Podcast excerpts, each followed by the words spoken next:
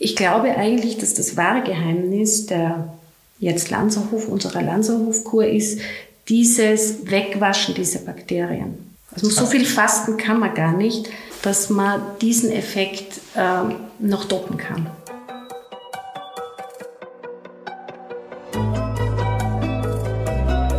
Forever Young, der Gesundheitspodcast vom Lanzerhof. Von und mit Nils Behrens. Spätestens seit der Buchveröffentlichung Darm mit Charme im Jahr 2014 ist das Thema Darmgesundheit in unserer heutigen modernen Gesellschaft angekommen und Hemmungen über mögliche Probleme im Magen-Darm-Trakt offen zu sprechen genommen worden. Bei uns am Lanzerhof ist das Thema Darmgesundheit bereits seit 1984 in aller Munde und prägend für die heutige moderne Lanzerhofmedizin und das wegweisende Lanzerhof-Konzept, das jahrzehntelange Forschung und Entwicklungsarbeit der Lanzerhofärztinnen und Therapeutinnen entstanden ist wie wichtig der Darm als Quelle unserer Gesundheit ist und wie wir die Selbstheilungskräfte unseres Körpers durch die moderne Lanzerhofmedizin nachhaltig aktivieren können, verrät mir mein heutiger Gast. Dr. Dina Putz-Gergely ist Fachärztin für Innere Medizin am Lanzerhof in Lanz. Sie hat einen Schwerpunkt im Bereich der psychosomatischen Medizin sowie der Nephrologie. Darüber hinaus ist sie eine tragende Säule, wenn es darum geht, das Lanzerhof-Konzept immer weiterzuentwickeln. Und deswegen sage ich herzlich willkommen, Dr. Dina Putz-Gergely. Herzlich willkommen, Nils, und danke für die Einladung. Liebe Dina, du bist jetzt seit vier Jahren Ärztin im Lanzerhof und was ist für dich persönlich das Besondere an der Lanzerhofmedizin, beziehungsweise wie äußert sich das in deiner täglichen Praxis? Ja, ich bin wirklich mit Begeisterung, Freudig und Dankbarkeit am Lanzerhof tätig. Das ist mir auch wichtig einmal zu betonen. Äh, die Lanzerhofmedizin ist eine einzigartige Kombination aus klassischer Schulmedizin, von der ich ja komme, und den verschiedensten alternativen Diagnostik- und Behandlungsmethoden aus Naturheilkunde, modernster Ernährungs- und Fastentherapie auf höchstem Niveau und wissenschaftlich fundiert. Okay. Und die Geschichte des Lanzerhof begann ja schon 1984 in Lanz. Das heißt, könntest du unseren HörerInnen vielleicht mal einen ganz kleinen Einblick dazu geben, wie so die Entstehungs- und Ursprungsgeschichte der heutigen, ja, also eigentlich der heutigen modernen Lanzerhofmedizin aussieht? Ja, die Geschichte der Lanzerhöfe hat als Ferienhotel begonnen, ähm, das sich aber sehr rasch zu einem mehrfach ausgezeichneten, international anerkannten Gesundheitszentrum entwickelt hat. Es hat sich der Prävention von Krankheiten und auch der Regeneration mit den Mitteln des Fastens und vieler begleitender Maßnahmen, altbewährt und auch hochmodern, bewusster Ernährung und ausreichend, ausreichend Möglichkeit zur Bewegung in gesunder Natur zum Ziel gesetzt. Mhm. Dazu hat sich natürlich die Fastenkur nach Dr. Franz Xaver Meyer damals angeboten. Okay. Das heißt, die FX Meyer Medizin war äh, die Basis des Ganzen und daraus hat sich dann die heutige Lanzerhof Medizin entwickelt. Ja. Und zwar das wichtigste Credo war von Dr. Meyer, der Darm ist das Wurzelsystem des Menschen und so habe ich meinen Vortrag auch dem Titel gegeben, Unsere Wurzeln, unser Weg. Franz Xaver Meyer ist 1975, 18, Entschuldigung, 1875 in Gröbning geboren, einem kleinen Dorf in der Steiermark und hat sich der Entdeckung der Darmträgheit, ihres Wesens, ihrer Folgen und ihrer radikalen Behandlung verschrieben. Ich habe wie man gehört, bei ihm nachlesen kann. Ja, du, äh, entschuldige, ich wollte dich nicht unterbrechen. Ja, ja. Ich, äh, mich interessiert das nur, ich habe das mal gehört, der ist ja richtig auf dem Land groß geworden mhm. und der hat dann immer ich glaube, die Kühe beobachtet. Äh, ist das richtig? Also, also äh, habe ich das irgendwie falsch mitbekommen? Nein, nein. Seine Geschichte klingt eigentlich ein bisschen wie ein Märchen und ich liebe die besonders. Es sprengt natürlich den Rahmen hier. Aber er war ein Bauern- und Fleischhauersohn, musste natürlich im bäuerlichen Betrieb viel mithelfen, hat somit viel Zeit im Stall, aber auch auf der Alm verbracht. Und ich denke mal, dass ihm da auch langweilig war, so hat er sich zu einem sehr guten Beobachter entwickelt und ähm, hat die Ausscheidungen der Kühe genau analysiert. Mhm. Und so hat er festgestellt, dass der Kot im Stall flüssig und übelriechend war, wie er sagt, und auf der Alm aber fest und nahezu wohlgeformt. Okay, und das liegt daran, dass im Stall wahrscheinlich die Ernährung eine andere war. Das heißt also, ob man jetzt frisches Gras frisst oder eben halt das Heu, macht mit Sicherheit einen Unterschied. Natürlich. erstens waren die ungeduldiger, haben sicher nicht so langmütig gekaut mhm. wie, wie auf der Alm. Ähm, ja, und wie du sagst, die Ernährung, mittlerweile gibt es natürlich auch Silo-Ernährung. Also das hat sich dann ja auch noch erweitert auf die schlechte Ernährung der Kühe. Aber damals eben schon war Heu anders als auch als Gras auf der Alm. Mittlerweile gibt's ja die sogenannte Almmilch im Sommer, mhm. was dadurch auch betont wird. Ich kenne das sehr gut. Ich äh, auch so das ganze Thema Käse, Käsemacherei und allem drum und dran. Ich war mal, hatte mal das Glück, in einer richtigen Käserei zu sein, die dann auch eben halt sagten, dass die ganze Milch, die für den Käse verwendet wird, ausschließlich die Milch ist, die tatsächlich auch im Sommer auf der Alm dann eben halt auch da ist. Mhm. Und übrigens, die Beobachtung des Kauens an den Kühen hat uns das 30 bis 40-malige Kauen eines jeden Bissens eingebracht. Dann kommen wir doch mal von der, äh, kommen wir doch mal von den Kühen zu den Menschen. Das heißt also, die Lanzer Hofassenkur, die hat ja sechs Säulen. Wollen wir mal auf diese sechs Säulen eingehen? Ja, die ersten drei Säulen haben wir eben von Dr. Meyer übernommen, von seiner Medizin. Ähm, Wobei, wobei er besonderen Wert auf die Schonung gelegt hat, deswegen auch, deswegen auch Monotonie in der Nahrung während der Lanzerhof-Diät. Okay, das heißt also Schonung heißt, dass ich nicht alles durcheinander esse, sondern eher eine reduzierte Auswahl an Lebensmitteln. In dem Fall ist ja diese Fastenkur eine, Mono, eine nicht nur monotone Kur, sondern auch eine Rastkur für die Därme.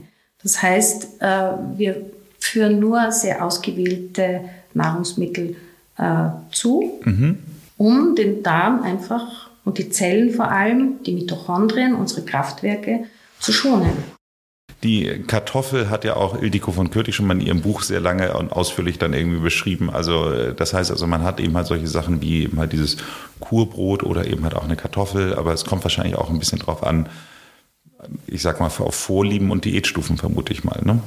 Ja, also natürlich können wir bis zu einem gewissen Grad auf Vorlieben eingehen, aber natürlich äh, im Zuge des Schonens äh, bieten wir auf keinen Fall eine Weizensemmel an oder ähm, auch schon gar keine Kuhmilch. Mhm. Ich, vielleicht darf ich bei der Gelegenheit erwähnen, dass ich meine erste Kuh mit 17 gemacht habe.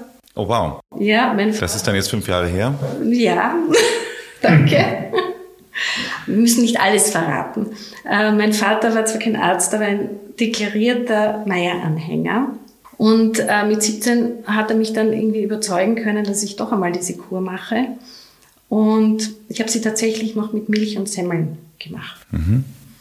Und ähm, habe aber dann nach drei bitteren Tagen, die wir dann ja auch noch besprechen werden, wirklich ein derartiges positives Gefühl gehabt. Ähm, auf allen Ebenen, dass äh, ich mich besonders freue, dass sich für mich jetzt dieser Kreis schließt, dass ich eben Schulmedizin und die positiven Effekte von meiner damaligen Erfahrung auch hier noch umsetzen darf. Lass uns dann mal in diesem Zusammenhang auf die Säule Nummer zwei kommen. Die Säuberung habe ich mir hier notiert. Mhm. Die Säuberung erfolgt durch das Bittersalz. Wir haben ja gelernt, wissen mittlerweile, dass das Bittersalz eine besonders positive Wirkung auf den Dünndarm hat. Ähm, wir glauben ja immer nur, dass die Bakterien im Dickdarm sind, aber es ein großer Anteil ist auch im Dünndarm und diesem Anteil nehmen wir uns an. Äh, Im Dünndarm werden ja die wichtigsten Stoffwechselvorgänge reguliert, das heißt Nährstoffe werden aufgenommen und Stoffwechselabbauprodukte eben wieder abgegeben. Das Problem ist, dass wir durch diese falsche Ernährung vor allem die schlechten Bakterien anfüttern. Man kann sich das so ein bisschen vorstellen wie einen verschmutzten, verschlickten äh, Teich. Mhm. Ja? Klingt nicht so lecker, aber ja. Es ist mm, leider so, wir sehen ja viele Dinge oder stellen uns viele Dinge als Bilder vor, aber so kann man sich das ungefähr vorstellen. Und durch Ernährung, unsere Ernährung füttern wir hauptsächlich die schlechten Bakterien, die eben sich dann an unsere Darmwand kleben, die Zotten äh, verstopfen sozusagen. Das heißt, es ist einfach die Stoffaufnahme, Nahrungsmittelaufnahme und auch Stoffwechselabfallproduktabgabe gestört. Dadurch kommt es zu einem Nährstoffmangel und natürlich Nährstoffmangel und natürlich zu einer eingeschränkten ähm, Entgiftung. Mhm. Wobei, wenn du sagst, dass wir das in erster Linie durch unsere Ernährung eben halt all diese schlechten Sachen zufügen, muss man sagen, über unser, das, was in der heutigen Industriewelt die normale Ernährung ist. Das heißt also, du meinst damit so klassisch die Pizza, Cola, Pommes, Burger Ernährung. Also, wenn man sich gut ernährt, dann führt man natürlich auch gute Sachen zu, nehme ich mal. Das an. ist natürlich richtig. Ähm, vielleicht ist es mir schon auch wichtig zu sagen, dass auch wenn man sich gut ernährt, es nie schadet, einmal im Jahr wirklich den Darm ordentlich zu reinigen. Außerdem würde ich das deswegen so nahelegen, weil das so eine positive Auswirkung auf, also schon auf das Wohlbefinden hat. Mhm. Noch gar nicht auf sämtliche äh, positiven Eigenschaften, die das Fasten an sich hat. Und ich glaube eigentlich, dass das wahre Geheimnis der jetzt Lanzerhof, unserer Lanzerhofkur ist, dieses Wegwaschen dieser Bakterien. Also so viel Fasten kann man gar nicht, dass man diesen Effekt äh, noch doppen kann.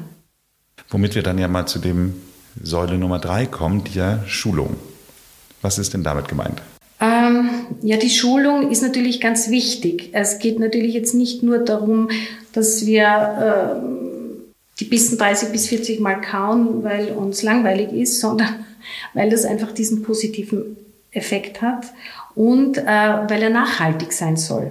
Es ist alles, es ist sehr leicht, oder ich würde sagen leichter in unserem Setting äh, gut zu kauen, aber das Wichtige ist ja, dass es nachhaltig ist, dass, es, dass man das, was man hier gelernt hat, auch zu Hause umsetzen kann. Also es ist, geht nicht darum, dass man hier jetzt, ähm, ich sage einmal jetzt brav das mitmacht, ja, sondern dass man das irgendwie versucht in den Alltag umzusetzen, um eben diese positiven Effekte wie Nahrungsaufspaltung und so weiter, nicht völliges Anfüttern unserer schlechten Bakterien äh, durchführt. Ich glaube, dass das tatsächlich für mich einer der entscheidenden Vorteile gegenüber anderen Fastenkuren ist, dass man dieses Kauen wieder lernt und dieses wirklich auch bewusste Wahrnehmen von Nahrung, das bewusste Hören auf das Sättigungsgefühl. Das ist für mich tatsächlich der ja auch vorher in einem äh, anderen Leben auch schon mal andere Fastenkuren gemacht hat, finde ich, ist so dass der große Unterschied, weil ansonsten hast du immer so diese eine Extremsituation und dann ist die vorbei. Und dann hat man aber in dem Sinne nicht so viel mitgenommen. Und ich finde dieses Thema wirklich sich auf die Nahrung zu konzentrieren und es gut zu kauen, tatsächlich etwas, was für mich auch im Alltag danach den größten Unterschied gemacht hat. Ich war immer so jemand, der so morgens sein Müsli so innerhalb so von 90 Sekunden inhaliert hat und dann weiter zur Arbeit. Und äh, das konnte ich auf einmal nicht mehr danach. Und es ist auch gut, es nicht so zu tun, also in jeglicher Hinsicht. Komme ich aber trotzdem mal zur Folge Nummer oder zur Säule Nummer vier äh, der Substitution. Grundsätzlich ist es natürlich so, dass wir in unserem Alltag mit Sicherheit schon an einem chronischen Vitaminmangel leiden, weil die Ernährung nicht mehr artgerecht, würde ich sagen, verarbeitet wird. Das heißt, industriell verarbeitet ist. Es gibt lange Güterwege, es gibt Lagerungsprobleme. Äh, das heißt, die Nahrungsmittel haben sicher nicht mehr die Qualität als zu unseren Urzeiten, als wir noch Jäger und Sammler waren. Mit Sicherheit. Eben. Grundsätzlich ähm, haben wir natürlich viel Erfahrung und äh, wissen auch, bei welchen Erscheinungen oder Mangelerscheinungen, die wir sehr gut beobachten können, äh, welche Substitution schon per se am Anfang der Kur äh, wichtig ist. Das ist auch etwas, das wir im Rahmen des Aufnahmegespräches ähm, schon besprechen und auch dann verabreichen. Das wäre zum Beispiel ein Zusatz von Magnesium. Lustig, dass du es sagst, weil Magnesium, also ich mache ja wirklich viel Sport und Magnesium mm. ist eins der Dinge, die sich am schnellsten melden bei mir, wenn ich mm. sie nicht mhm. genug nehme, also dass ich dann tatsächlich mal so Krämpfe in den Waden bekomme oder, oder solchen Themen. Also Magnesiummangel äh, ist einer der, der, wenn ich da mal nicht ganz so sorgfältig äh, bin, was meine Supplementierung ist, äh, merke ich das als erstes. Mm also abgesehen davon, dass wir auch dieses Magnesiumcitrat einsetzen, wenn aus irgendwelch, irgendeinem Grund das Bittersalz nicht indiziert ist oder zu stark wirkt, ja, ähm, geben wir das eben gern als Kapsel, weil man muss sich das so vorstellen, äh, mit dem Bittersalz oder auch bis zu einem gewissen Grad mit dem Magnesiumcitrat wird der Dünndarm innen gereinigt Und das Magnesium bewegt unseren Wurm außen. Mhm. Wurm ist unser Darm. Mhm. Keine so ganz schöne Vorstellung, aber wir stellen uns den einfach nett und bunt und freundlich vor. Der freundliche Wurm. So genau. Und das ist einfach ein sehr wichtiger Punkt. Ähm, ja, auch im Alltag. Das ist natürlich auch etwas, das ich gleich vorweg empfehlen könnte oder möchte. Ähm, Magnesium im Alltag einzusetzen. Man kann dann nicht viel falsch machen, weil das überschüssige Magnesium einfach wieder ausgeschüttet wird.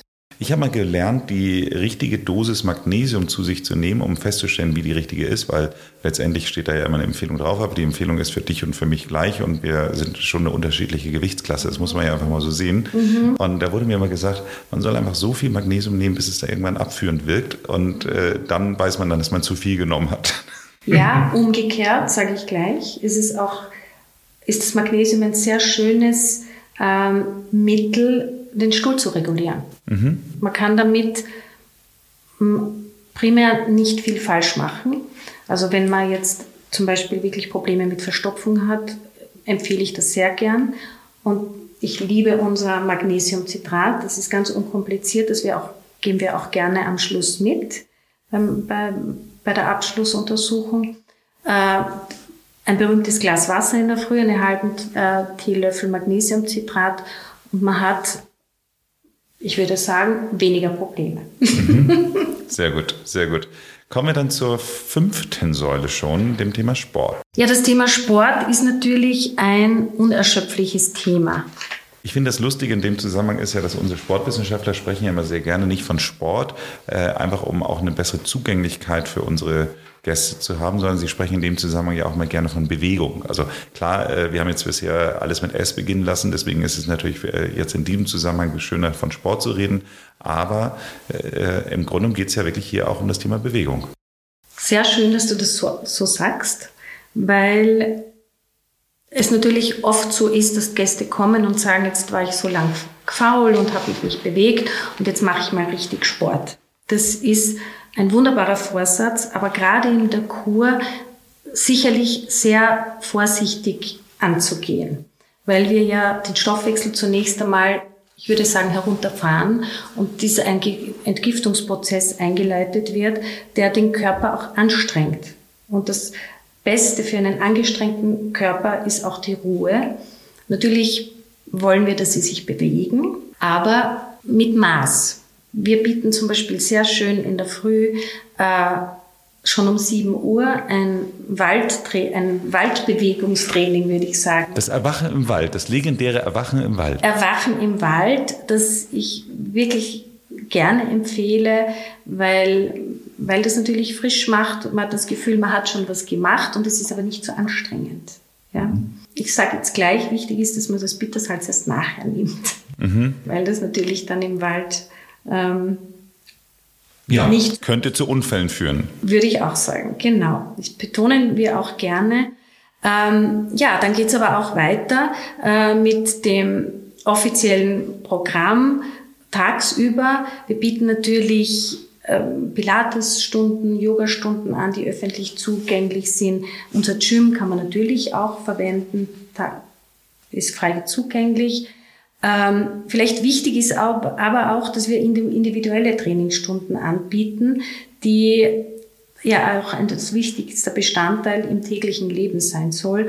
Und es werden über unsere ähm, Trainerinnen und Trainer individuelle Tages-, also Sporttrainingspläne erstellt, die sie zu Hause natürlich weiterführen sollen nach Möglichkeit. Ja, ja, ja. Ich habe das wirklich von, von vielen Leuten schon gehört, dass äh, insbesondere diese Trainingspläne, die sie dann mit nach Hause nimmt, dass da eigentlich immer die besondere Kunst drin liegt, dass äh, sie eben halt auch in den Alltag der jeweiligen Gäste passen. Also ich habe die Geschichte, beziehungsweise hier Ferdinand Bader hat mal auch mal die Geschichte erzählt von seinem Gast, der auf einmal dann nur anfing, sich ganz viel während seiner Telefonate zu bewegen und dadurch unheimlich viel abgenommen hat. Also deswegen, also es werden dann immer auch Möglichkeiten gesucht, wie tatsächlich diese 10.000 Schritte dann eben halt in den Alltag integriert werden können. Von daher eine sehr schöne Möglichkeit.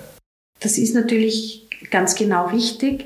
Wichtig ist, und das sage ich auch gerne, ist, dass man etwas findet, das einem Spaß macht. Mhm. Ja, du kannst mir jetzt sagen, eine Stunde Radfahren ist wunderbar. Ich mache es einfach aus verschiedenen Gründen nicht mehr so gern, sondern ich gehe einfach gern wirklich eine ausführliche Runde spazieren, schnell, so dass ich gerade noch Bauchatmen kann. Das ist mhm. mir auch immer ein sehr wichtiger Punkt, weil wir dann den aeroben Stoffwechsel nämlich ankurbeln und nicht in die Übersäuerung kommen. Mhm. Ähm, ja, vielleicht ist mir da in dem Zusammenhang auch wichtig, dass wir mittlerweile diese Übersäuerung ja auch messen können.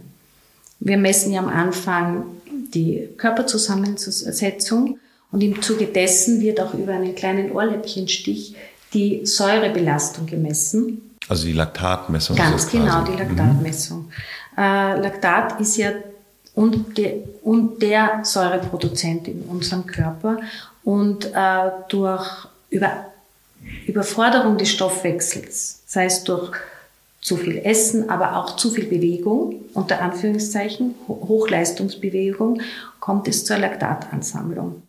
Und äh, wir wollen ja den Körper auf einen aeroben Stoffwechsel umstellen. Das heißt, in dem Moment, dass wir gerade noch so und so stark bewegen, dass wir den Sauerstoff zur Energiegewinnung verwerten können. Wenn wir aber uns eben verausgaben, stellt der Körper auf einen anaeroben Stoffwechsel um, das heißt ohne Sauerstoff.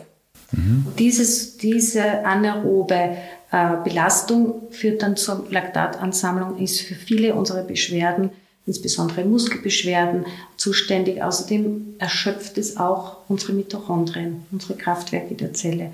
Und im Zuge einer äh, speziellen, äh, eben eines Trainingsprogramms können wir diese aerobe Schwelle auch ganz gut ermitteln.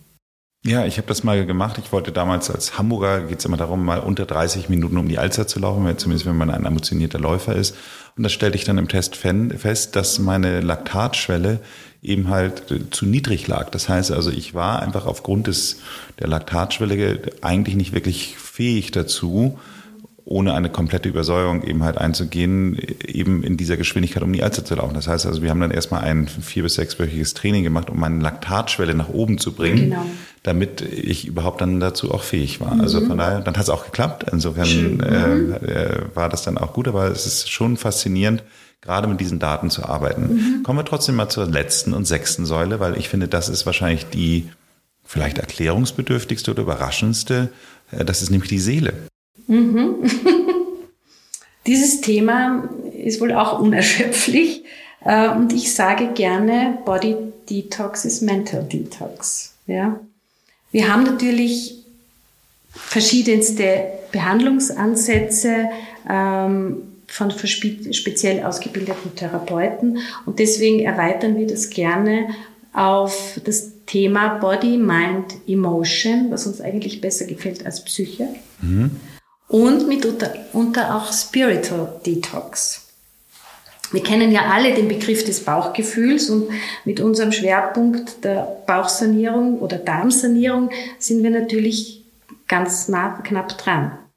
Ähm, da gibt's ja auch an unserem Haus eine sehr schöne Behandlungsmethode mit dem Namen Harashin, äh, die auf, auf die Theorie zurückgeht, dass sämtliche Gefühle im Darm gespeichert sind und im Zuge dieser Behandlung und auch schon durch die ähm, Darmreinigung können diese Gefühle befreit und hoffentlich auch immer wieder nachhaltig aufgelöst werden. Auch Bauchhypnose bieten wir natürlich an. Wichtig. Bauchhypnose, Entschuldigung, mhm. Bauchhypnose? Ja, Bauchhypnose. Okay. Bauchhypnose kennt man eigentlich aus der Reizdarm. Äh, Behandlung? Behandlung, danke. Okay. Mhm. Ich habe eine psychosomatische Ausbildung durchlaufen und äh, da war das ein sehr wichtiger Punkt. Es gab damals eigentlich noch gar nichts anderes als eben diese Bauchhypnose, die auch wissenschaftlich bewiesene Wirkung hat. Mittlerweile weiß man natürlich, dass gerade bei Reizdarm-Syndrom natürlich die Mikrobiombehandlung eine so wichtige ist. Aber damals gab es die Bauchhypnose. Die habe ich auch erlernt und wir haben, ich habe auch verschiedene, also nette Kolleginnen, die das, und Therapeuten, die das auch anbieten. Okay, das klingt wirklich äh, sehr spannend. Aber mh. wir sollten, glaube ich, äh, gucken, dass wir so ein bisschen beim, beim unserem Grundfaden bleiben. Ja. Das heißt aber, äh, die Seele sozusagen ist dann die letzte Komponente. Ich würde da in dem Zusammenhang auch gleich nochmal gerne darauf weiter eingehen. Aber lass uns mal erstmal bei den, ein bisschen bei den Basics bleiben. Der Grundfrage, was kriege ich denn eigentlich im Landshof zu essen? Also wie sieht denn eigentlich die Ernährung aus? Darf ich jetzt trotzdem noch kurz was sagen? Absolut, zu dem Thema natürlich. Seele. Entschuldigung. Äh, weil das natürlich alles ähm, sehr spannend äh, klingt, aber wichtig ist zu betonen, dass, dass wir oder die Gäste im Lanzerhof in einer Bubble sind. Mhm. Ja? Das heißt, dass wir uns oder die Gäste sich überhaupt nicht fürchten sollen vor den emotionalen äh, Erscheinungen oder Gefühlen, die da kommen, weil wir einfach sehr gut damit umgehen können, die Gäste von allen Seiten aufgefangen, getragen und vor allem angenommen werden. Mhm. Und dann können wir zur Ernährung kommen. ja, die Ernährung spielt im Rahmen unserer Energy Cuisine, so wie, wie, wie wir sie nennen, natürlich eine wichtige Rolle. Wir haben verschiedene Kurstufen und legen diese auch im Rahmen des ausführlichen Erstgespräches individuell fest. Wir erheben natürlich eine ausführliche Anamnese, erheben unseren Befund, eben auch Vorlieben und auch Wünsche des Patienten oder des Gastes, sage ich einmal. Wichtig ist zu betonen, äh, dass wir unsere Nahrungsmittel entsprechend regional, saisonal auswählen und auch im Sinne der planetaren Gesundheit auf diesen Aspekt, den ökologischen Aspekt, großen Wert legen. Mhm. Okay. Jetzt komme ich nochmal zu einem nächsten Thema, was ich mir hier aufgeschrieben habe, der ja sogenannten Kurkrise. Das heißt, äh, das scheint ein, zumindest ein Thema zu sein, was sich einige Leute, ja, oder womit, worunter einige Leute leiden. Du hattest es eben gerade auch schon gesagt, als deine erste Erfahrung mit 17 war, dass du da auch die ersten drei Tage nicht so ganz ideal waren. Vielleicht magst du mal was zum Thema Kurkrise sagen?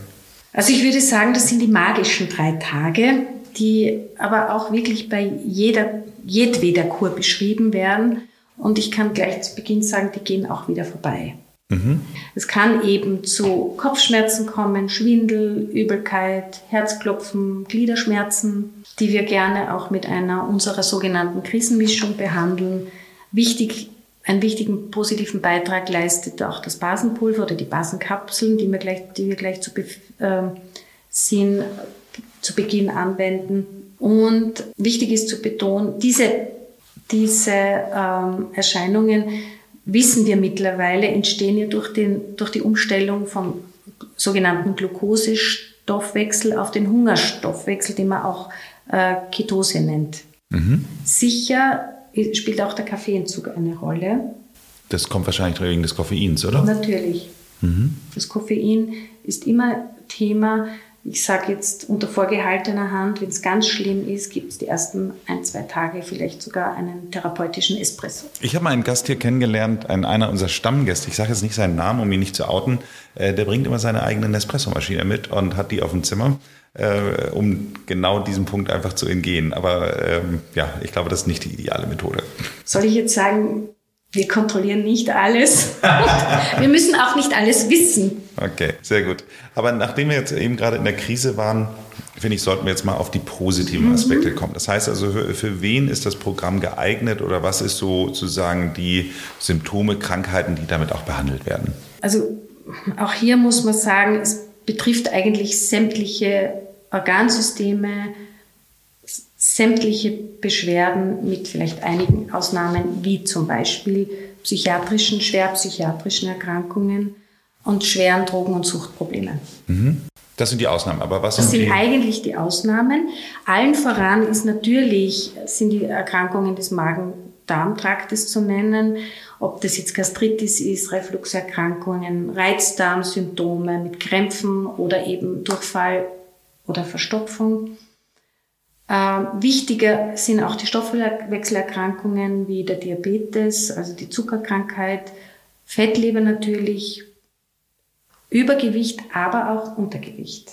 Mhm. Auch da haben wir gute Erfahrungen damit, insbesondere mit unserem individuell zusammengestellten Programm. Und da ist unserer Flexibilität wird keine Grenze gesetzt. Also wir versuchen Nahrungsmittel zu finden, einen bestimmten Plan auszuarbeiten. Also das bewährt sich auch sehr gut. Wichtig sind natürlich sämtliche Nahrungsmittelunverträglichkeiten, wie zum Beispiel eben Fructose, Laktose, Histaminunverträglichkeit, bis natürlich zur Glutenunverträglichkeit. Zöliakie ist ja ein eigenes Thema. Ist natürlich bei uns auch jederzeit ähm, möglich, sowohl zu diagnostizieren als natürlich auch entsprechend zu behandeln und, und darauf einzugehen. Äh, wichtig sind auch Migräne, Wirbelsäulen und vor allem Gelenksbeschwerden bis hin zu Fibromyalgie. Da ist ja besonders. Entschuldigung, was war das letzte? Fibromyalgie. Das habe ich noch nie gehört. Das ist eine Erkrankung, die sehr schmerzhaft und beeinträchtigend sein kann und wofür man eigentlich keine gute medizinische Erklärung und Nachweismethode hat. Mhm. Aber mittlerweile ist es ein klares Bild, das zum Beispiel diagnostiziert wird durch bestimmte Triggerpunkte. Mittlerweile kann man sich das auch so erklären, dass es durch, durch also auch ein wichtiger Mechanismus der Fastenkur wie eine Verzuckerung der Proteine, also durch unsere Ernährung zu einer Verzuckerung der Proteine kommt, die sich dann überall im Gewebe, vor allem auch in Muskeln an, äh, ansetzen und die durch unsere Kur und vor allem auch durch die Kältekammer positiv beeinflusst werden. Na sehr gut. In der Kältekammer war ich heute schon mhm. und äh, muss wirklich sagen, ich liebe den Effekt der Kältekammer. Also da könnte ich jetzt, ein, da, da könnte ich jetzt das ganze Gespräch jetzt hier übernehmen und sagen, warum ich es toll finde. Aber das, was ja einige Leute auch, sage ich mal so, was die Kältekammer für nutzen, ist ja auch das Immunsystem mhm. zu äh, stabilisieren und zu stärken. Wie sieht es denn jetzt hier mit dem Thema der Immun oder Krankheiten oder generell, welche Auswirkung hat denn die Kur, jetzt nicht die Kältekammer, sondern die, die, das Lanzerhof-Konzept auf das Immunsystem? Da muss man vielleicht ganz kurz noch einmal klären, wie es überhaupt zu einer erhöhten Infektanfälligkeit kommt. Mhm. Durch unseren trägen Darm, durch die schlechte Kauen, durch die schlechte Nahrungsstoffaufnahme, durch das Füttern der schlechten Bakterien, worauf wir vielleicht noch eingehen können, entstehen Toxine. Und diese Toxine schädigen sowohl die Darmzellen als auch die Nervenzellen. Okay. Ja, und natürlich auch das Immunsystem. Wenn wir uns vorstellen, dass wir im Darm 70 Prozent unseres Immunsystems äh, beherbergt haben, dann können wir uns vorstellen, was Toxine auf dieses Immunsystem, äh, also wie das auf dieses Immunsystem wirkt. Mhm. Vielleicht hast du auch schon gehört, du wahrscheinlich sowieso, ist das das Leaky Gut Syndrom und so entsteht das auch. Ja? Also durch erhöhte Entzündungsfaktoren oder Aktivierung des Immunsystems gehen dann die Zellen, die Zwischenräume zwischen den Zellen auf und es kommt leider Gottes kommen Nahrungsbestandteile, die der Körper einfach nicht kennt. Mhm. Und da bildet er dann Antikörper, die sich überall hinlegen können. Dadurch entstehen immunologische Erkrankungen wie Autoimmunerkrankungen, Infektanfälligkeit bis hin zu Erkrankungen des rheumatologischen Formenkreises, die wir sehr positiv mit der Kur behandeln können. Mhm. Ja, das Thema Leaky Gut beziehungsweise das Thema Reizdarm eigentlich mehr hatten wir auch schon in einer anderen Folge hier besprochen mit deiner Kollegin, mit Nina. Mhm. mhm. Und ähm, von daher ja, sind das auf jeden Fall wirklich viele Dinge. Ich möchte noch mal ein weiteres Thema ansprechen, weil ich auch das in diesem Zusammenhang überraschend finde, ist äh, das Thema Schlaf bzw. Mhm. Schlafstörung. Äh, scheint hier auch ein, ich sage jetzt mal, ein sehr beliebtes Thema im Sinne von häufiges Thema im Landshof zu sein. Beliebtes, ja. Vielleicht Eigentlich eher so ungeliebt, aber trotzdem oft. ja, ungeliebt. Ähm, sehr häufig, stimmt auf jeden Fall. Vielleicht ist das deswegen dieses Thema so spannend, weil das wirklich durch so viele Stoffwechselvorgänge beeinflusst wird und vor allem durch Stress mhm. Hm, ausgelöst wird, bis hin zu hormonellen Störungen. Äh, Stress vielleicht führt ja dann oft zu chronischer Erschöpfung bis zu Burnout. Äh, und das ist natürlich auch eine besondere Domäne dieser Kur, weil wir besonders auf die Stressregulation natürlich einen besonders positiven Einfluss ausüben. Das finde ich ja eine Sache, also für mich ist ja das äh, naheliegende, dass man, wenn man sich hier so eine Auszeit nimmt, dass man dann weniger Stress hat, das ist ja irgendwie dann logisch. Aber dass es wirklich eine so direkte Verbindung von dem Darm zum Gehirn gibt. Das ist ja etwas, was mich dann immer wieder sehr äh, fasziniert. Ja, das finde ich ein sehr schönes The Thema, weil der Darm als das zweite Gehirn benannt wird. Mhm. Wenn man ganz genau ist, müsste man eigentlich sagen, der Darm ist das erste Gehirn, mhm. weil sich zu, in unserer Entwicklung der Darm zuerst entwickelt hat und aus dem Darm dann letztlich das Gehirn. Mhm. Und das Spannende ist, dass dadurch äh, gleiche Zellen im Darm wie im Gehirn vorliegen. Okay. Das heißt also, äh, die, die Verbindung ist aber auch da. Das heißt also, ich halt denke nicht losgelöst vom, mhm. äh, mit meinem Darm und mit meinem Gehirn, sondern es ist schon eine direkte Verbindung mhm. da. Ich sage da immer gern, im Darm fühlen wir, im Gehirn verstehen wir. Mhm. Ja, und dieser Vermittler ist mein beliebter, geliebter Nervus vagus. Äh, der Nervus vagus wird auch als Vagabund bezeichnet, der eben die Verbindung zwischen den Darmzellen und den Gehirnzellen. Der Vagusnerv. Also da reden wir jetzt über äh, Parasympathikus und Sympathikus, wie ich im Laufe all dieser ganzen Podcast-Folgen mhm. mittlerweile gelernt habe. Ja, genau. Das Sympathikus und Parasympathikus sind die wichtigsten Bestandteile des sogenannten autonomen Nervensystems. Das heißt, wir brauchen mittlerweile, können manchmal leider auch dem Darm nicht sagen, so jetzt funktionieren und nicht, sondern das hat das Gehirn autonom geregelt und abgegeben. Mhm. Ja? Ähm, der Sympathikus wird gesteuert durch das Adrenalin, das Parasympathikus hauptsächlich durch das Acetylcholin. Und äh, das ist eigentlich auch eine Einrichtung, die sich aus unseren Urzeiten entwickelt hat. Wir kennen ja den Begriff des sogenannten Säbelzahntigers. Mhm. Ja, das heißt Schultern hoch und äh, Notsignal, Not, also Alarmstufe. Das heißt, es, es aktiviert das Sympathikus mit dem Adrenalin sämtliche unsere Reserven. Mhm. Es wird Cortisol ausgeschüttet. Das Cortisol äh, aktiviert wieder die, den Glukosestoffwechsel. Das heißt, für Alarm brauchen wir Energie. Das heißt, durch Insul Cortisol aktiviert Insulin. Das Insulin mobilisiert wiederum äh, den Zucker in Zucker, Zuckerstoffwechsel, dass wir Energie haben. Okay. Und das Problem ist aber, dass die im, im Ausgleich stehen. Das heißt, hoher Sympathikus bedeutet niedriger Parasympathikus. Mhm, klar, das sind ja, ich habe immer gelernt, das sind keine Gegenspieler, sondern sie sind eigentlich wie eine Waage zu Ganz betrachten. Genau. Das heißt also, wenn der eine hoch ist, ist der andere runter. Genau. Die stehen unmittelbar im, Aus, im, im Austausch. Mhm. Sympathikus hoch heißt Parasympathikus niedrig. Mhm. Was macht nur der Parasympathikus?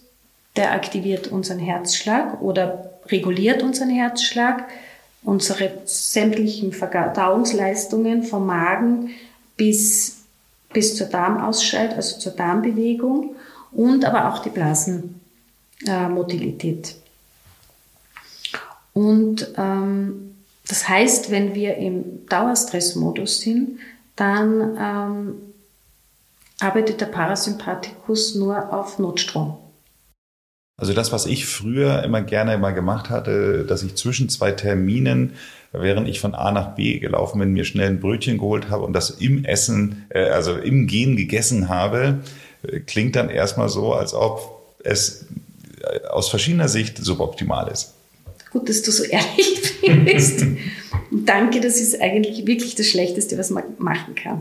Also erstens ist der Verdauungsapparat überhaupt nicht auf Verdauung äh, eingestellt, weil du eben da noch im Adrenalin-Modus bist. Und andererseits wissen wir, dass Snacken mhm. besonders schlecht Nein, das war meine Hauptmahlzeit. Genau. ja. Nur da kommt gar nichts von dem an, was wir im Körper brauchen. Okay, sehr gut. Also, oder nicht gut, beziehungsweise gut, dass ich es nicht mehr mache. Mhm. Wollen wir doch mal trotzdem auf das Thema Stress eingehen? Weil ich finde, Stress ist ja sowas, ich, ich, ich weiß noch genau, wie ich mal irgendwann, äh, ich sag mal, ein bisschen patzig zu meiner Mutter war, als ich so Teenager war. Und dann hat sie da, habe ich dann gemeint, ja, es tut mir leid, ich war so im Stress. Und hat sie sie dann irgendwie, mein Stress, wenn ich das schon höre, du bist irgendwie 15 Jahre oder 14 Jahre alt, wenn du mir irgendwas von Stress erzählst oder irgendwie sowas. Aber da kommen wir zu dem Punkt, irgendwie gefühlt hat ja jeder Stress. Und äh, deswegen ist meine Frage, kommen wir doch mal weg vom gefühlten Stress hin zu, kann man Stress wirklich messen? Mhm. Da ist vielleicht auch wichtig zu sagen, dass äh, Stress wirklich für jeden individuell bewertet wird. Was für, den, was für deine Mutter kein Stress ist, äh, ist für dich höchster Stress. Mhm. Ja, es gibt ja den Eustress, das ist der gesunde Stress, der uns antreibt, der uns ähm, weiterkommen lässt. Und es gibt Stresssituationen, mit denen wir nicht umgehen können, entweder weil sie so dramatisch sind, sei es durch Traumen, oder eben ein Dauerstress. Mhm. Ja. Über dieses Kapitel können wir wahrscheinlich einen eigene Folge machen. eigene Folge machen. Wichtig ist vielleicht im Zusammenhang mit dem Darm, dass äh, das Stress zu einer absoluten Dysregulation unseres Mik Mikrobioms führt. Das heißt, unsere Bakterien mögen den Stress gar nicht. Mhm. Ja, nicht zuletzt, weil durch dieses Adrenalin äh, die Darmträgheit eben gefördert wird und ähm, dadurch auch schlechte Bakterien äh, gefüttert werden, es eben durch die Entzündung zum Leaky Gut kommt und dann haben wir wieder diesen Kreislauf. Ja. Okay, aber trotzdem zu meiner Frage, wie kann ich Stress messen? Mhm, Stress, Stress kann ich messen einerseits äh, durch Cortisol mhm. im, Haar, im, im Speichel Mhm. Wir haben eine sehr schöne Methode, wo wir sämtliche äh, Stressparameter von Serotonin über Dopamin, über Adrenalin, äh, über Stoffwechsel, äh, über den Stoffwechselverlauf dieser Botenstoffe Auskunft bekommen in einer Harnuntersuchung.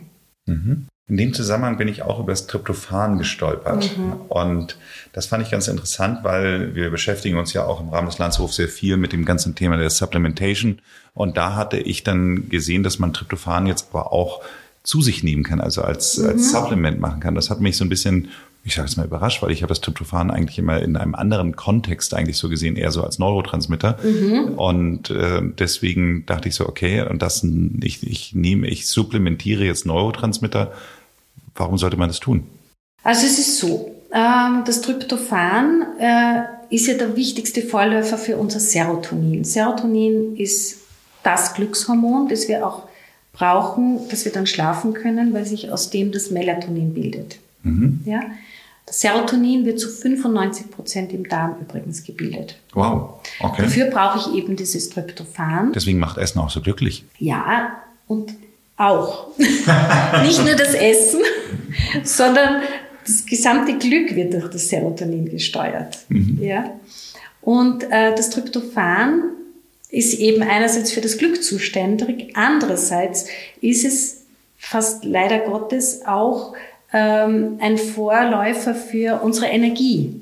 Das heißt, wenn ich jetzt viel Stress habe, einen schlechten Darm habe, ähm, mich schlecht ernähre, dann wird dieses Tryptophan äh, abgezogen und wird für den Energiestoffwechsel verwendet. Das heißt, aus Tryptophan wird dann nicht Serotonin, sondern NAD, also unser, Hormon, äh, unser Vorläufer für die Ernährung unserer Mitochondrien. Mhm. Für mehr Energie, mehr Stress, mehr Energiebedarf. Okay. Ja, das heißt, ich habe zwar jetzt mehr Energie, aber ich habe dadurch auch weniger Glück und schon ganz, ganz wenig, ganz viel weniger Schlafmöglichkeit, also Schlaf.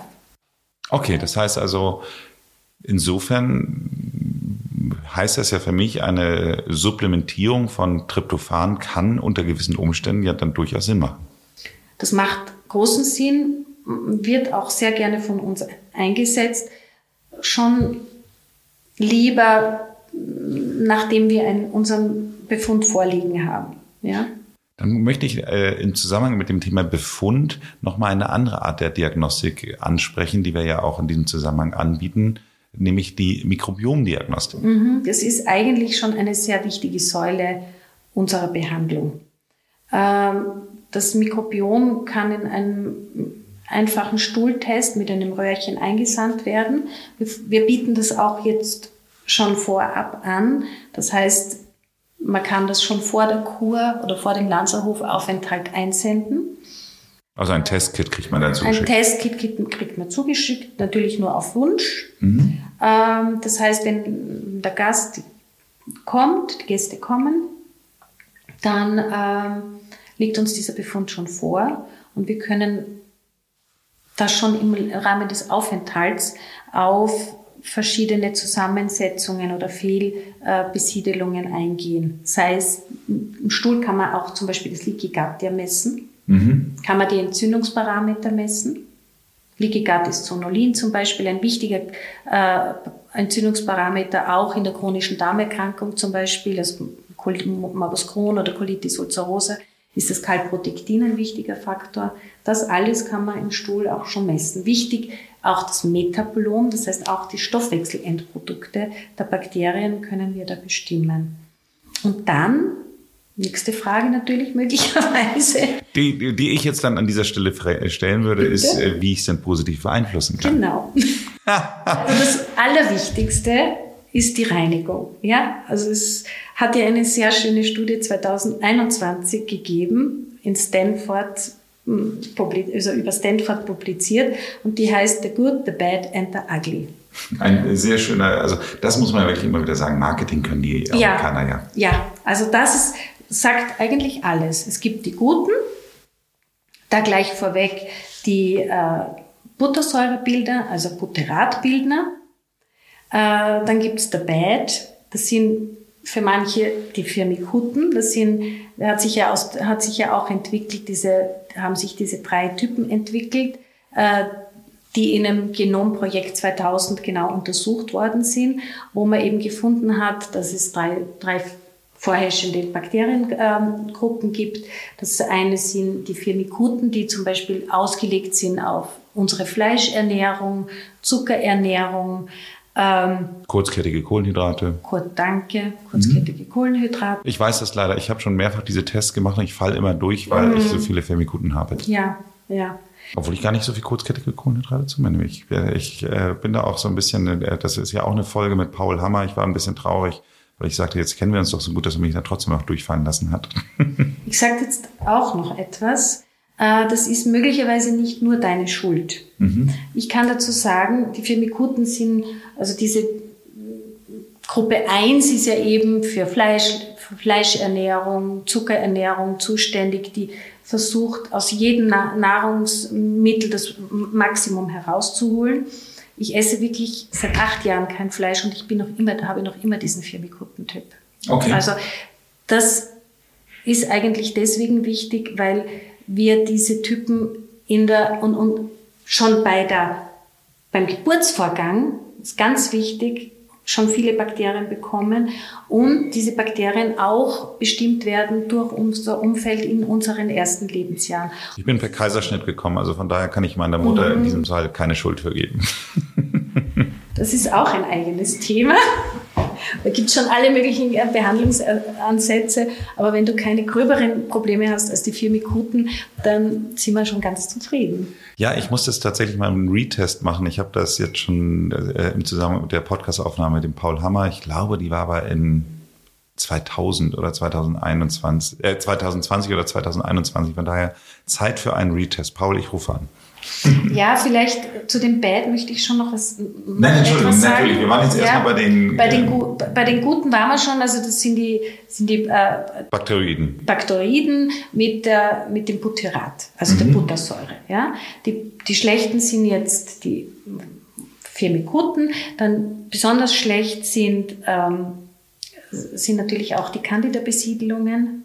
Ja, also die, die Pilzbesiedelung. Ah. Wir haben natürlich viele Pilze im Darm, aber die können auch überwuchern, vor allem zum Beispiel durch erhöhten Zuckerkonsum, wo wir dann die nicht ganz beliebte Candida-Diät anbieten. Das heißt wirklich einfach so wenig Zucker wie möglich und schon gar keinen Weizen. Das, damit hätte ich kein Problem, weil ich weder noch zu mir nehme. Das ist sehr löblich. Das habe ich noch nicht ganz geschafft. Ähm, vielleicht noch zu den Ugly. Mhm. Die Ugly, das sind die Clostridien, die man vielleicht auch kennt, allen voran, beziehungsweise eigentlich schon der Endpunkt des Clostridien difficile, ähm, der vor allem überwuchert, wenn man äh, viele Antibiotika zu sich nimmt. Okay, das ist ja auch das, was wir in dem äh, Podcast zum Thema Reizdarm auch gelernt haben. Also da ähm, macht, also wie habe ich es da immer formuliert, äh, dass äh, Antibiotika wirkt wie ein Napalm auf, den, auf die Darmbakterien. Das heißt also, das ist das, was dann wirklich in die Kategorie ugly geht. Das ist sehr ugly. Also es kommt wirklich zum Ausdünnen vieler, vieler guter Bakterien, ähm, notwendige Bakterien und ähm, vor allem gehört zu diesen Uglies auch können Diffusobakterien, die hier bei der, bei der Entstehung von Darmkrebs eine wichtige Rolle spielen. Mhm. Also wenn wir das sehen, dann äh, empfehlen wir unbedingt nach der Kur, nach einem sorgfältigen Darmaufbau noch einmal ein Mikrobiom durchzuführen und sollten die nach wie vor nachweisbar sein, schon auch dringend eine Gastrokoloskopie durchzuführen. Also Koloskopie und im Zuge dessen kann man sich überlegen, auch noch eine Gastroskopie zu machen. Aber wenn die auftreten, dann ähm, sind wir schon besonders wachsam. Der Blick auf die Alpen, satte grüne Wiesen, würzige Luft und reines Quellwasser. Der Sommer in den Alpen ist High-End-Erholung für Körper, Geist und Seele. Die Temperaturen sind angenehm, die Luft ist rein und bei einer Vielzahl an sportlichen Möglichkeiten hat man die Qual der Wahl. Dies kombiniert mit dem renommierten Lanzerhof-Konzept ergibt das ideale Setting für den Sommerurlaub in den Bergen.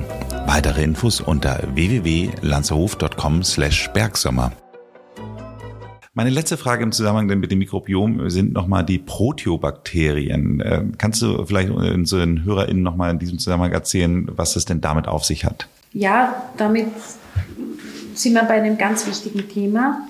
Äh, die Proteobakterien ähm, werden, wie der Name schon sagt, durch Eiweiß gefüttert. Ja, mhm. Protein gefüttert. Ja. Ähm, wir haben ja lange gedacht, dass es wichtig ist, Eiweiß zuzuführen, weil das eben für den Muskelaufbau so wichtig ist oder auch gerade bei den älteren Menschen äh, für die Gebrechlichkeit zuständig ist oder verantwortlich gemacht wird.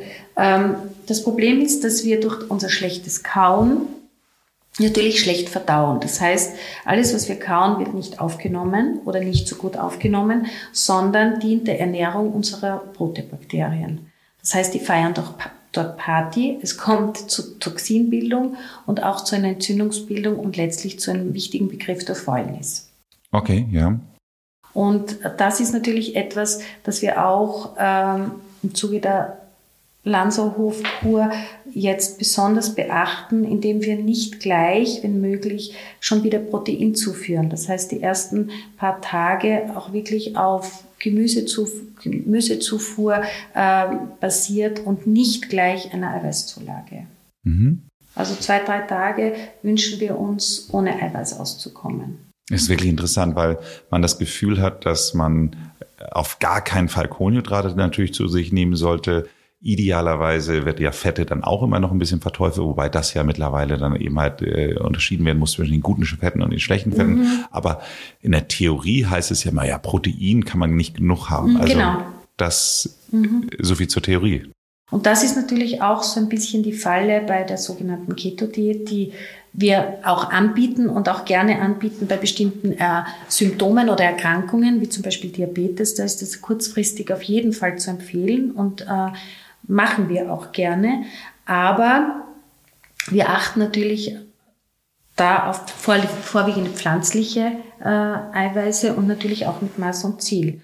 Und zur Kohlenhydratgabe ähm, möchte ich sagen, ähm, dass, dass wir ja Gemüse als Kohlenhydrat geben. Ja, mhm. also wir geben als Kohlenhydrat einen sogenannten Kautrainer. Das ist jetzt auch nicht mehr die altbewährte Semmel mit Weizen, sondern vor, vorwiegend äh, gluten, glutenfrei, wie, wie das Buch, der Buchweizentoast, der ja der auch sehr Hefe, lecker ist. Der ist sehr lecker und ist hefefrei und sauerteigfrei, wird aus gekeimtem Getreide hergestellt nach einer besonderen 30 Jahre alt bewährten äh, Rezeptur fallweise auch äh, Dinkelbrot, also Dinkelbrötchen oder eben auch Quinoa-Brötchen.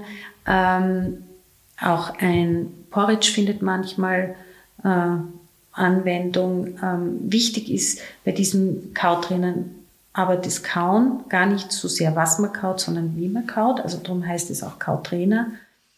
Ähm, und mittags gibt es zum Beispiel einfach ein Gemüse, aber nur eines im Sinne der Monotomie, ein sogenanntes Tagesgemüse. Das kann jetzt sein rote Rüben, das kann Schwarzwurzel sein, kann auch mal Karotte und vor allem Brokkoli sein. Brokkoli wünschen wir uns auch in der täglichen oder in der gesunden Ernährung. Und am Abend gibt's dann eben eigentlich nur entweder Brühe oder Basensuppe. Also da halt, haltet sich auch die Kohlenhydratzufuhr in Grenzen. Auf gesunde Öle nehmen, legen wir natürlich auch Wert in Form des Leinöls, das wir mittags gern servieren. Omega-3-Öl ist ja eine ganz wichtige Nahrungsquelle. Ja, mein Highlight heute Morgen war der Weizengras-Shot mhm. mit Omega-3. Mhm. Das äh, ist einfach, man, man startet schon gut in den Tag, wenn man erstmal so einen kleinen Schnaps morgen hat. Ja, und es ist natürlich auch, es ist frisch und sehr gesund. Und es ist, äh, wir haben alle schon das Wort Antioxidantien gehört. Äh, Sauerstoff ist gut, aber zu viel oder schlecht verarbeitet führt eben zur sogenannten Radikalbildung und Oxidantienbildung und dieses Weizengras ist ein klassisches Antioxidant und äh, ist natürlich im Rahmen der Kur durch die schon gereinigte Darmwand auch wirklich ein Schott. Und das vermischt mit dem Omega-3 ist unschlagbar. Fantastisch, wirklich fantastisch. Mhm. Dina, ich hatte das Gefühl, wir können jetzt hier noch zwei Stunden zusammensitzen, aber ich komme schon zu meiner letzten Frage. Mhm. Welchen Tipp hättest du denn nochmal für unsere HörerInnen, die jetzt irgendwie das Gefühl haben, okay, ich muss was für meine Darmgesundheit tun, äh, wenn sie jetzt direkt damit starten wollen und sich heute noch etwas Gutes tun wollen? Also ich würde mich da gern äh, an den Hippokrates halten, der ja unser Arzt-Urvater ist. Sei mäßig in allem. Atme reine Luft, treibe täglich Hautpflege und Körperübung. Halte den Kopf kalt und die Füße warm. Und heile ein Weh eher durch Fasten als durch Arznei. Sehr schön. Ähm, und nach Paracelsus, das kennen wir auch alle, die Menge macht das Gift. Aber ich würde sagen, allen voran ist das Kauen. Kauen und wieder kauen. Es gibt natürlich ein Lieblingsthema von mir und das möchte ich vielleicht auch noch ganz am Schluss erwähnen, dass, dass Para, unser geliebter Parasympathikus durch nahezu einem Knopfdruck angeschalten werden kann und das ist das Bauchatmen. Die Atmung, mein mhm. Lieblingsthema, unser beider Lieblingsthema dann scheinbar. Ja, das ist, ist wirklich so. Wir werden nicht müde, das im Rahmen der Bauchbehandlung äh, zu betonen. Und jeder, der bei mir war, weiß das auch, dass ich das sehr intensiv ähm, vermittle. Und zwar geht das ganz einfach. Ja? Also das Wichtigste ist einmal diese Schultern runter. Raus aus dieser Tiger-Alarm-Stellung. Das zweite ist Hände auf den Bauch. Im besten Fall kann man dann zum Beispiel noch eine Rolle unter die Kniekehle legen mhm. und dann loslassen. Ich habe ein ganz beliebtes Mantra, ob man das jetzt Mantra nennt oder Leitsatz, ist, ich lasse los, alles ist gut. Mhm. Und zwar ist ja Body Detox, Mental Detox, Detox ist loslassen. Ja? Das heißt, ich lasse einfach alles los. Das überlassen wir jetzt unserer Psyche, unserem Körper, was dieses alles ist. Ja? Und ich, und alles ist gut. Alles ist gut. Mhm. Im Moment. Nochmal noch mal komplett. Also, ich habe es vielleicht jetzt äh, nicht ganz ideal. Alles bezieht sich auf, das zweit, auf den zweiten Teil. Also wichtig ist dieses Mantra, ich lasse los, alles ist gut. Es geht immer nur um den Moment. Was ob nächste Woche die, oder nächsten Moment ist die Sirene äh, schrillt, das interessiert uns im Moment nicht. Und ein wichtiger Punkt ist sicher auch bei jeglicher Kur ein Innehalten, Achtsamkeit kennen wir schon, ein Sein im Moment. Okay, das heißt also, ich setze mich hin, mhm. atme tief ein, so dass ich meine Hände spüre, dass ich eben halt auch in genau. den Bauch einatme mhm. und sage für mich, ich lasse los, alles, alles ist gut. Ist gut. Vielleicht, ich sagte einfach, wie ich das immer anleite. Okay. also schon ganz wichtig, immer auf die Schultern achten. Mhm. Zweitens, man kann ruhig die Hände auf den Bauch legen. Mhm. Ja, man kann sie aber auch im Sitzen zum Beispiel äh, vor sich also falten oder übereinander legen und die Schwere der Schultern auf den Oberschenkeln ablegen. Mhm. Ja, und dann atme ich durch die Nase ein. Mhm. Beim Einatmen eins, durch die Nase ein, auf eins, zwei, drei einatmen, ein bisschen warten und dann langsam ausatmen und zwar so lange, bis man von selber wieder einatmet. Wir brauchen okay. keine Angst haben, dass wir ersticken. Wir haben überall im Körper Sensoren, die genau feststellen, wie viel Sauerstoff und wie viel Stick, also CO2, also Kohlenstoff wir haben. Das heißt, durch das Ausatmen fällt der Kohlenstoff und dann warten wir so lang, bis der Körper von selber wieder einatmet. Und ich werde dann oft gefragt, wie oft, und ich sage dreimal. Mhm, das ist nicht viel. Das ist erstens nicht viel, zweitens überall machbar. Mhm. Also ich fange meinen Morgen damit an und ich schließe meinen Abend damit ab. Das ist das beste Einschlafmittel. Das Wichtigste nach dem Essen. Es gibt ja diesen Spruch, nach dem Essen sollst du ruhen oder tausend Schritte tun. Und ich sage immer, nach dem Essen sollst du ruhen und tausend Schritte tun. Mhm. Also zuerst ruhen und, und dann äh, sich bewegen. Ein wichtiger Tipp ist auch, das ganz bewusst, zum Beispiel, wenn man ein Büro hat und da einen, ein Sofa, einfach hinlegen, Tür zu, Handy ausschalten oder, oder der Assistentin geben und einfach 20 Minuten ruhen. Dann kann man verdauen, dann kann man durchstarten für den Nachmittag, als Ruhe für den Start in den Nachmittag und ist meiner Meinung nach ein Allheilmittel. Ausgezeichnet. Ich danke für das Gespräch. Gerne.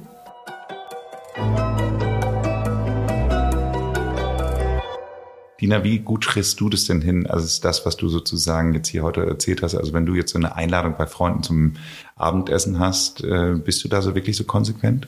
Ich bin jetzt, ich bin immer ehrlich, aber ich sage eigentlich schon.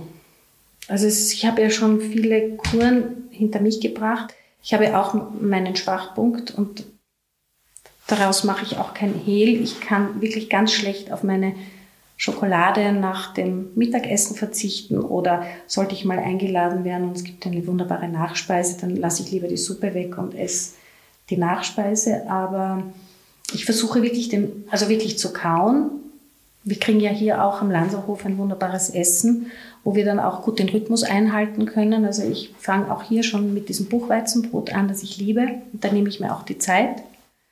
Äh, mittags gibt es immer ein vollwertiges Essen und äh, am Abend versuche ich wirklich, mich wirklich zurückzuhalten, wenn ich nicht eingeladen bin. Und sollte ich eingeladen werden, esse ich wirklich nur Fisch und Gemüse, weil ich sonst einfach nicht schlafen kann. Und Fleisch esse ich lange nicht, aber das fehlt mir auch gar nicht. Also das ist jetzt nicht die große Kunst. Wenn euch diese Folge gefallen hat, dann hinterlasst uns doch bitte eine Bewertung bei Apple Podcast oder Spotify. Ansonsten empfehle ich mal die Folge Nummer 107 sich anzuhören. Hier spreche ich mit Katharina Sepp über die ärztlich-energetische Therapie. Abonniert diesen Podcast, damit ihr keine Folge verpasst. Ansonsten macht es gut und bleibt jung.